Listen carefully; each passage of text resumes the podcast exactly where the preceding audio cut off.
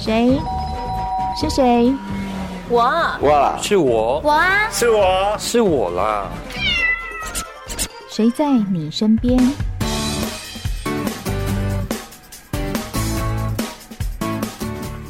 听众朋友您好，欢迎收听今天的《谁在你身边》，我是梦萍。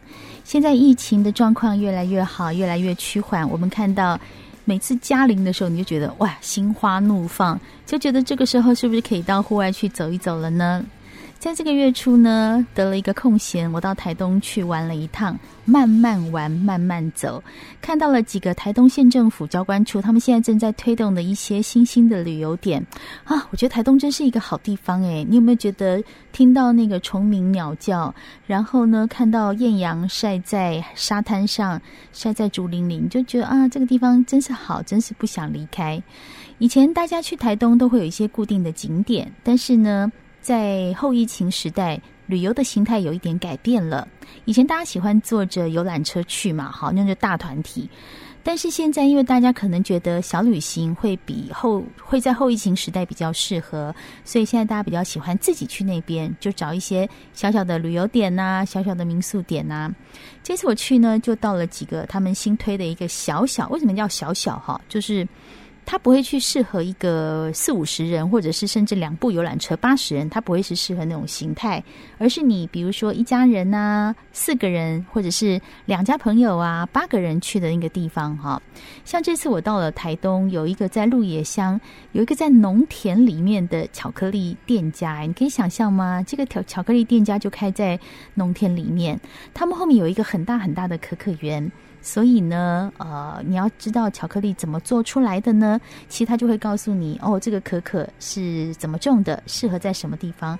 你觉得好亲近那个大自然的环境，而且这个主人姓王，他才三十岁出头，他大学念的是农业化学哦，所以他是去研究说可可是怎么发酵的，然后再到比利时去进修怎么做巧克力。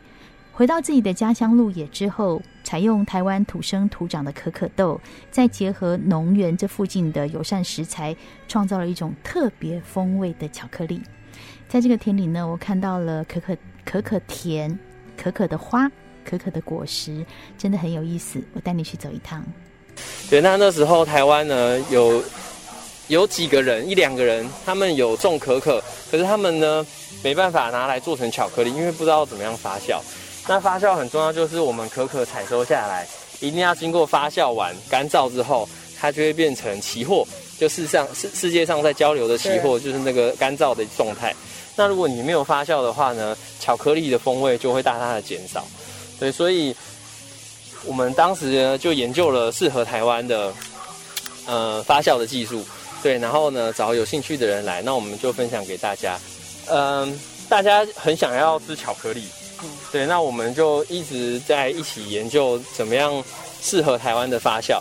那不同发酵也有不同的风味，对，所以呃会了发酵之后，哎，这几年开始我们就有很多台湾的巧克力在屏东那边也县政府那边也有大力的支持。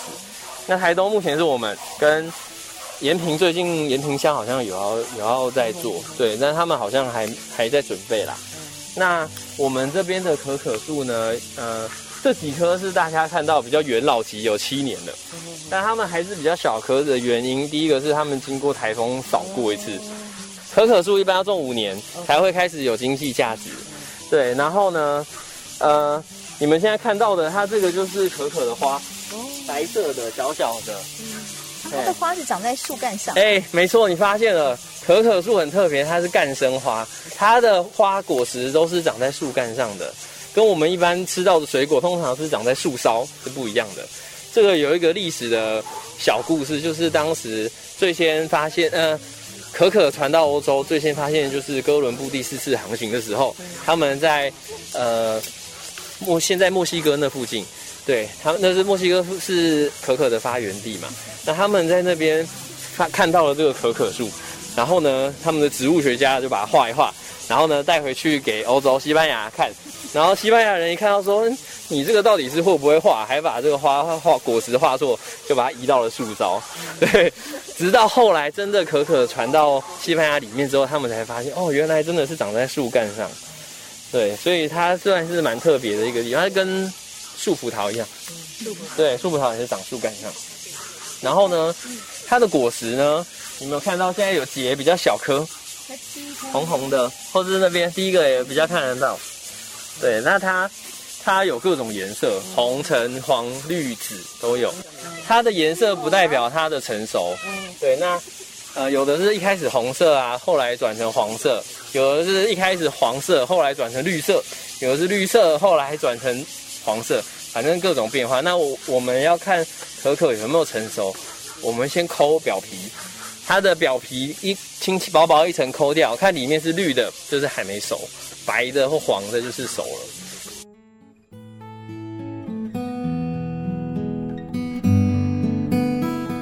有没有听到蝉声，还有猫的叫声？在田里真的很舒服，就一直感觉到说啊，那个可可花啊，你看到它长在树干上，觉得哦，怎么那么新奇？我也是真的第一次知道说可可花是长在长在树树干上。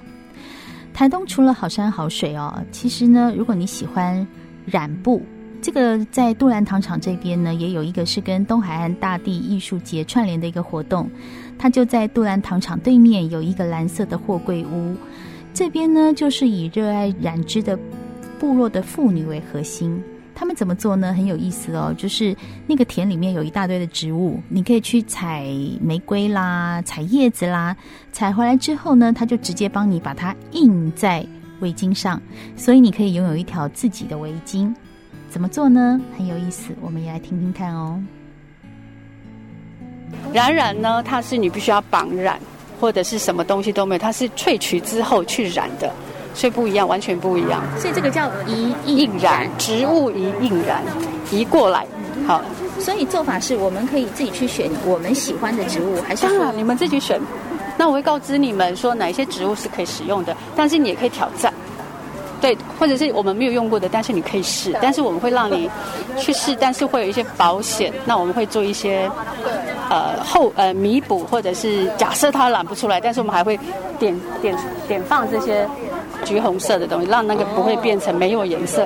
像这个就木麻黄，哦，这个一条的状是木麻黄的颜色。这个这个这个。对，那请问哦，这像枫叶吗？对，哦，所以完成之后它是这样，好。这个是对称，对，像这条染巾上面哈，一印染我们可以看到枫叶、木麻黄，还有看到什么？呃，黄金，就是我们的这个是黄金，对，黄金，就是叶子很明显的，对，这个是黄金，嗯，这个是玫瑰，这是玫瑰啊，对，玫瑰花瓣，呃，因为这个是季节。哦，这是台湾软树，哪一个？这里。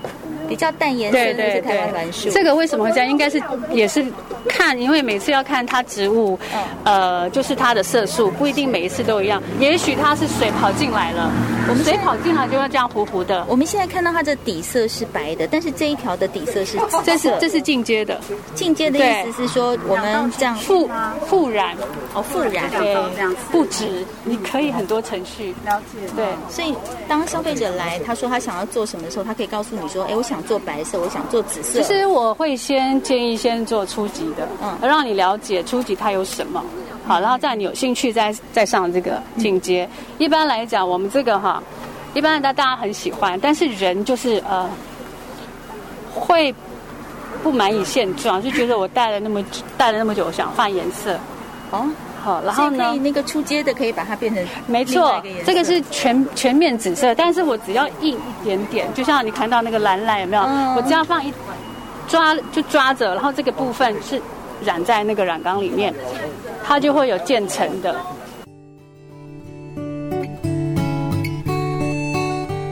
喜欢围巾的女人们，你有没有觉得快要发疯了？你就要赶快去染这个属于自己的围巾哦，真的很特别。但是呢，你看去了台东以外吃的啊、哦、染的，你一定会觉得还有什么秘境没有去。对，我带你去一个四格山炎黄步道，但是我要跟你讲，不是很好走，不要轻易的挑战哦。我没有沙发可以坐，请坐，请坐。没关系，有明星的感觉。对，哇，长得我们把它称之为炎黄步道。嗯，那真正的名字叫做，因为从顶岩湾，呃，下切到小黄山，叫做顶岩湾小黄山，叫炎黄步道，这样子。对，那我们也同音嘛，我们就说我们是炎黄子孙，所以我们叫炎黄步道。这段步道它的特色在哪里？啊，因为小黄山对于台东人来讲，或是全台湾喜欢台东的游客来讲，小黄山是一个很知名的景点。可是小黄山，我们是不是都是从远看？小黄山都是很远，从来可远观不可亵玩焉，摸不到。那我们这个步道，因为从底岩湾下切到小黄山，正好在之呃卑南溪的溪谷里面，在小黄山的山壁旁边，同时另外一边就是所谓的都兰山，所以说小黄山跟我们的台东圣山，同时可以在一个镜头里面。所以就是说，我们下切下去以后，到那个有溪流的地方，那一片直立的九十度的岩壁，对对，垂直的九十度的，就是小黄山。就是小黄山。所以等于这条步道的特色是我可以直接站在小黄山的下面。对，那对于了解小黄山的人，对他就说啊，我可以在小黄山的旁边，那就是一个很有吸引力的一个特点。嗯。那盐湾的山上走，就是盐湾的上面叫做鼎盐湾。那它真正的，诶。诶，在台东来讲，它是我们六个休闲农业园区其中一个，叫做高顶山休闲农业园区。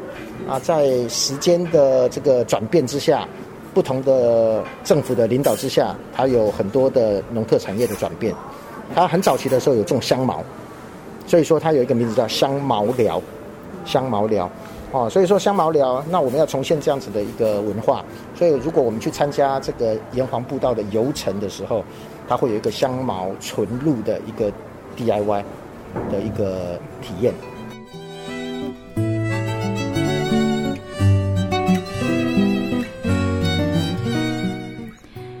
我刚刚介绍了这么多台东好吃好玩哈，然后又很精彩的行程，还有私密景点哦，是不是觉得说台东这个地方真的蛮有意思的？其实以前我们就觉得台东是一个很好玩的地方，但是就像我刚才节目开始的时候讲的是说，现在的旅游方式有稍微改变了一点，大家走的是小而美的路线，交通怎么办呢？台中这么的狭长，如果我们台北的朋友要到台东，我坐火车去或坐飞机去。到了当地的交通要怎么解决呢？其实台东县政府真的挺用心的，他们现在在做一个 TTGO 交通媒合平台——台东慢经济观光服务应用计划，名字很长，但是简单的说，就是解决你到台东的交通问题。我们今天连线访问到的是台东县政府交管处的余明勋处长，处长你好。对，主持人好，各位听众朋友，大家好。我们刚刚你讲了一个很长很长的名词，TTGO 交通媒合平台，只知道说一定是跟交通有关。其实我们大家要出去玩，一定也要解决交通的问题嘛，对不对？好，那台东现在打算要怎么帮我们这些外面去台东玩的人解决问题呢？是，的确，的确啊，交通这个问题，呃，其实跟观光是完全能够结合的。呃，交通其实是为了服务我们所有的呃观光啊，所以。台东县政府基于过去我们对交通面临到的一些的困境，为什么呢？因为台东幅员非常的大，对，我们的土地是全台湾的十分之一，我们人口只有百分之一，所以很多的部落、很多的村庄，它其实是坐落在不同的乡镇，可能比较偏远的地方。所以，呃，包含景点也是如此哦。好，所以我们的游客，假如从台北他到台中，他可能到了某一个我们叫做节点啊，比如说台中市，比如说池上，哦，或是说呃，我们到鹿野，OK。那到了这个节点，那你怎么到支点呢？比如说你从鹿野的火车站，你如何到达我们鹿野高台热气球嘉年华的场域？那这中间，所以从节点到支点，这个交通的问题，这对观光客而言是如此。那对于我们呃在地的县民呢，无论你是就学、就医、就养，其实也是如此哈。你从部落，呃，你要到呃台东市来看病、就医，啊，或者说你下了课，呃，你要呃到搭车到了纵贯线啊，到了鹿野纵贯线，你要回到部落，你要怎么回去？其实这些。交通的问题都是我们希望能够去突破解决的，嗯，所以我们才会推出了这样的一个计划，呃，叫做 TT Go 啊，TT Go。那其实它是取决于呃 Uber 的精神啊，本来叫 TT Uber 了啊，但是我们呃怕说跟 Uber 本身的名字会有一些呃版权的问题，所以我们才改名叫 TT Go。那其实它就取决于 Uber 的精神，概念是一样的。对，嗯那 Uber 的精神跟概念是什么？简单来讲，它就是说，当我有需求的时候，我有需要的时候，我可以透过一个平台，它帮我找到一台车子，然后或是它帮我媒合我从 A 点到 B 点所有交通的问题。那这样的话，这个平台就可以适适切、及时的帮到有需要的人，不论是县民或是观光客，解决我们偏乡的交通问题。嗯其实这个问题，老实说，我在大概五五年多前的时候，我在这边做慈善公益，我都很清楚知道，我们一个达人乡的老人，因为隔代教养比例很高，所以他要到台东市来看病，他还得请他的孙子请假，嗯，陪他搭计程车从达人到台东市。因为没有交通工具，嗯对，因为已经够穷了，然后。嗯然后又要搭计程车来回要两千块钱，哇哦！所以我当时候就在想说，怎么去解决这个问题啊？啊，怎么解决这个问题？所以当我这个呃进到县府的时候，我就觉得说，有没有可能透过政府的力量、民间的力量，我们来解决这种呃基本的民生型的问题？嗯所以在四五年前提出来这样的概念的时候，因为受限于呃法规的限制。所以导致当时候的计划并没有呃成型哈、哦。那因为现在交通部在法规上面有做了一个很大的突破，所以刚好有这个时机点。那交通部也有一些的预算经费可以来补助各县市。那我们就提出了，我就重新把 TT Go、TT Uber 这样的一个呃计划重新呃做了一个呃调整。那也因为法规的突破，我们就可以呃来圆我们当时候希望能够达成的目标啊跟梦想。明白了。所以我也觉得很感谢呃中央政府他们愿意呃来开放呃这样的一个限制啊。那我们也找到了呃在地经营的呃也有一段时间的小旅行啊侯老师啊，他他其实做了长照也很长的一段时间。那对于服务这件事情，呃，基本上是非常非常用心的。嗯，所以我们就跟侯老师这边呃一起的合作，希望能够把这个 TT Go 啊这样的一个平台，能够把它打造好。嗯，所以其实概念蛮好的。嗯，所以其实我们把它讲的比较白话，听众们可能比较容易懂的，就是说，因为台东的大众交通的工具其实并不是太足够，所以不管是对于在地人，他们需要到市区去求学、就医，都会有一个交通的问题。那对于外地人来观光的说，呃，我们如果是比如说您刚说到一个节点哈，我如果说坐飞机去，坐火车去。然后呢，我想要到我刚刚介绍到的这个鹿野的巧克力园区去，哇，怎么办？好，如果我我到了这个鹿野的园区，我就想，嗯，我要去看星空音乐会啊，怎么办？那我要怎么回到我的民宿？这些都会变成问题。以前我们会变成说，哦，那我可能就在当地租车，但是没有人，你还要租车导航，累死了，然后玩的那个兴致减掉了很多。但是如果这个 TT Go 的交通媒合平台，我们刚刚提到，对在地人来说，解决了一个，它已经有点是长照跟陪伴加在一起的。我就直接有人送你去医院，送你去念书，类似这样。对观光客来说，真的就是解决我刚刚说的。哎，我只要跟 TT To Go，呃，请 TT Go 帮我找一位驾驶大哥，他可以带我去这边，去那边，去都兰糖厂做蓝调之女的一个围巾，然后可以去炎黄步道，哈，有人带我去爬山。是哇，这整个听起来，交通这个问题一旦解决，对在地人跟观光客来说，解决了大部分的问题。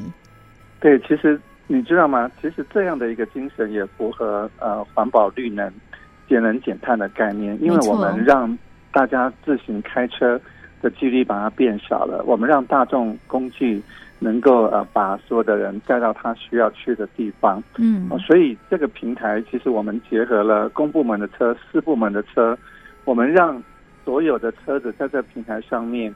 可以依照每一个人的不同的需求来去满足他们，所以他要跨运具这件事情也是在这个平台上面呃比较困难的哈。所以呃，因为我们提出这样的概念，那中央他也非常支持我们，嗯，特别希望把我们列为这个呃监理沙河这样的一个概念。其实我一直觉得说，若呃台东可以呃实验成功，能够偏乡的交通能够解决的话，我想全国各县市呃的交通问题，其实也很容易透过这样的复制的概念，也能够来解决。就是、所以我觉得我们希望能够很用心的把这个平台。能够打造好，那把服务做好，那陪伴我们的乡亲，陪伴我们的游客，让他们能够感受到。交通性的上面能够彻底的解决他们的问题，所以这个媒媒合平台一旦做出一个样子来以后，其实其他的县市也可以复制嘛，对不对？其实这个问题在比如说花莲呐，哈，或者是屏东或南投，我相信都有这样的需求。因为或者我们不住在偏乡，但是我们可以了解到说，偏乡的朋友们他要到都市去求医这件事，光是看医生这件事情，你就知道那是困难的。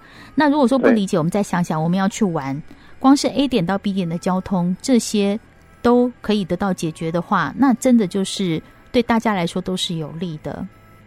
是，嗯，当然，整个交通工具包含陆海空，嗯，哦，所以理想状态就是陆海空，从 A 点到 B 点，我按一键，嗯，我可以得到全部的、呃、解决，好，包含脚踏车，包含换摩托车、租车这些问题，可以一并把它解决。那当然，呃，大大众工具若能够把它整合起来，这中间当然还有很多需要努力的空间了哈。所以我们呃，我们就很努力的跟何老师这边，我们一起来把它完成。可听起来真没有办法一蹴可及耶，处长，这大概需要大概多久的时间可以完成？我们今年呃是做一个比较完整的规划，那是呃做出一个 demo 的 system。那明年的话，我们会呃可能会把这整个平台比较去实际上落实完成。嗯，所以明年的话，可能它需要有一年到一年的多的时间。好，可能到明年我们就可以发现说，哎，到这个 TT To Go 的平台，我们可能可以找到适合的驾驶大哥，可能可以还可以在上面看到，哎，我想要去住什么民宿，都可以在上面，可能就会有了。加油，处长！因为台东真的是一个好地方，我们好希望能够在台东很方便的观光旅游，这样我们要去也很方便，对不对？是的，嗯，是的。好，那处长加油哦！希望这个平台弄好以后呢，带我们去玩，嘿，介绍一些台东的好山好水。真的，台东太适合，太适合大家来这边 long stay。对，我也好想去。最好的空气品质，大山大海，后疫情时代，台东绝对是大家的首选。没错，而且我说不要过劳旅游，对，要健康养生旅游，慢慢行，慢慢玩，慢慢。嗯，今天很谢谢我们台东县政府交管处的余明勋处长在线上接受我们的访问，谢谢您，谢谢谢谢主持人，谢谢也谢谢您收听今天的谁在你身边，我是梦萍，我们下次见喽。